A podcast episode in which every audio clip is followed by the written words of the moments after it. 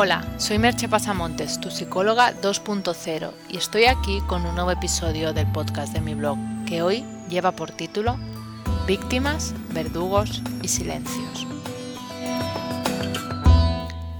Entre los castigos dolorosos que se le puede hacer a un ser humano está el hecho de apartarlo del grupo, de darle de lado, como se dice vulgarmente.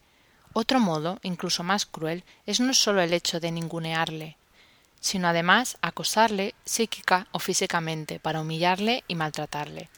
Desgraciadamente han sido noticias algunos casos de bullying, como el de la adolescente canadiense Amanda Todd, que después de que un acosador colgara unas fotos suyas semidesnuda, creando un perfil falso en Facebook con el nombre de la chica, fue ridiculizada y rechazada por sus compañeros. Yo me pregunto si lo lógico no hubiera sido perseguir al acosador y no a la víctima, pero el caso es que fue rechazada por sus compañeros y al final toda, esa situación la llevó al suicidio. Hay casos que afortunadamente no tienen un final tan trágico, pero no por ello son menos dolorosos. La víctima del bullying, que es el acoso escolar, o del mobbing, que es el acoso laboral, sufre prácticamente siempre secuelas psicológicas que suelen requerir de ayuda profesional para resolverse. Cuando no se da esta ayuda, las secuelas pueden persistir durante muchos años, inseguridad emocional, baja autoestima, desarrollo de somatizaciones, estrés, ansiedad, insomnio y un largo etcétera. Es obvio que no es un asunto baladí. En el bullying hay dos figuras básicas, la víctima y el acosador o acosadores. Me gustaría hablar de esto narrando el caso de Carla Herrero, que este año ha obtenido el premio al mejor trabajo de recerca. El trabajo de recerca es un tipo de trabajo que se hace al final del bachillerato, que se le llama también crédito de, síntesis. Y en él, Carla se dedicó a investigar cómo influye en los adolescentes la necesidad de pertenencia al grupo y el porqué del acoso escolar. Lo hizo porque ella sabe lo que es sufrir ese acoso en sus propias carnes, y por ello decidió investigar sobre ello y contarlo, hacerlo público, uno de los refugios que tuvo en esa soledad a la que le condenó el que suponía que era su grupo de iguales fue la escritura.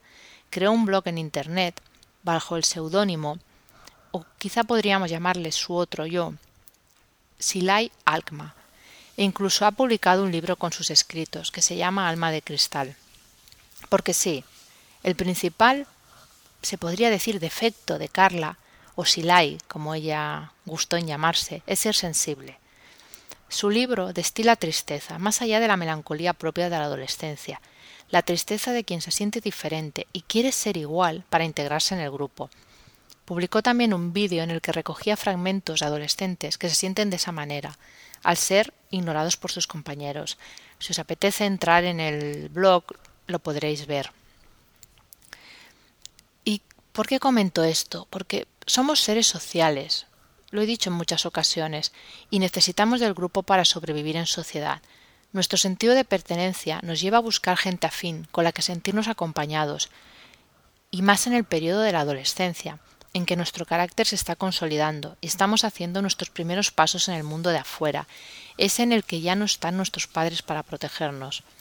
La autoestima aún es frágil, existen muchas inseguridades, el cuerpo cambia, y la mayoría, de las veces el adolescente no sabe cuál es su lugar en el mundo, cuál es su camino. El grupo de amigos es un puntal, personas que pueden entenderle y ayudarle a transitar por esa etapa. Creo que el que más o el que menos, aunque ya sea adulto, puede recordar su adolescencia como una época de desajustes y dificultades emocionales. Es además uno de los momentos de nuestra vida en que nuestra necesidad de aprobación es mayor. Quizás os estéis preguntando por qué hablo de esto. Y existen varias razones y os las voy a comentar. La primera es porque cuando leí sobre el caso de Carla me impactó. Pensé que es una de esas realidades que no pueden quedar escondidas. Hay muchas otras realidades que no deberían quedar escondidas, lo sé, pero pienso que esta situación del acoso escolar puede servir de ejemplo o metáfora de muchos otros acosos, abusos o maltratos, porque es tarea de todos evitarlos. Las redes sociales han amplificado algo que ya existía, pero que ahora, con un vídeo colgado en YouTube, puede ser demoledor. Hace unos años seguro que existían casos de acoso escolar, pero ahora es que el acoso, cuando se cuelga un vídeo de la víctima en Internet, digamos que puede llegar a ser casi planetario. Por eso pienso que todos podemos aportar algo para que el aislado sea el abusador, el maltratador, el acosador y no la víctima, para que la vergüenza recaiga sobre el verdugo y no sobre la víctima, para que cada uno desde su posición, padre, madre, profesor, estudiante, compañero, amigo, etc., ponga límites a esos abusos, los desaliente, no ría las gracias de quien no hace gracia, no aliente en ningún grado ningún tipo de crueldad hacia los demás, sea en la escuela, en el trabajo, en el grupo de amigos o en las redes sociales. Porque en ello nos va mucho. Nos va el tipo de sociedad que queremos ser, ahora y en el futuro. Porque no estoy hablando de no poder disentir o criticar algo que nos parece criticable. He hablado montones de veces sobre el pensamiento crítico y que me parece fundamental tenerlo. Pero es que esto no, no es pensamiento crítico, Estoy hablando de criticar para humillar. Por eso hemos de pensar si queremos ser una sociedad respetuosa con los demás, tolerante y que permite la expresión de las emociones y la vulnerabilidad, o preferimos seguir siendo una sociedad intolerante, ácida y que disfruta del escarnio público, como en la Edad Media. Una sociedad en la que hay programas de televisión que viven de gente que voluntariamente expone sus rarezas o intimidades sabiendo que muchos se reirán de ellos y serán humillados.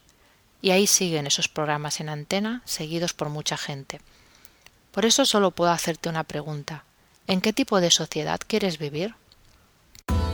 Os recuerdo que ya tenéis en el blog mi primer ebook, Rompe tus cadenas mentales y atrévete a cambiar, por un precio realmente irresistible. Si requieres de mi ayuda para tu vida personal o profesional, Contacta conmigo por email en agendamerche.gmail.com o por teléfono en el 664-436-969. Hasta aquí el podcast de hoy y nos escuchamos en el próximo podcast. Bye bye.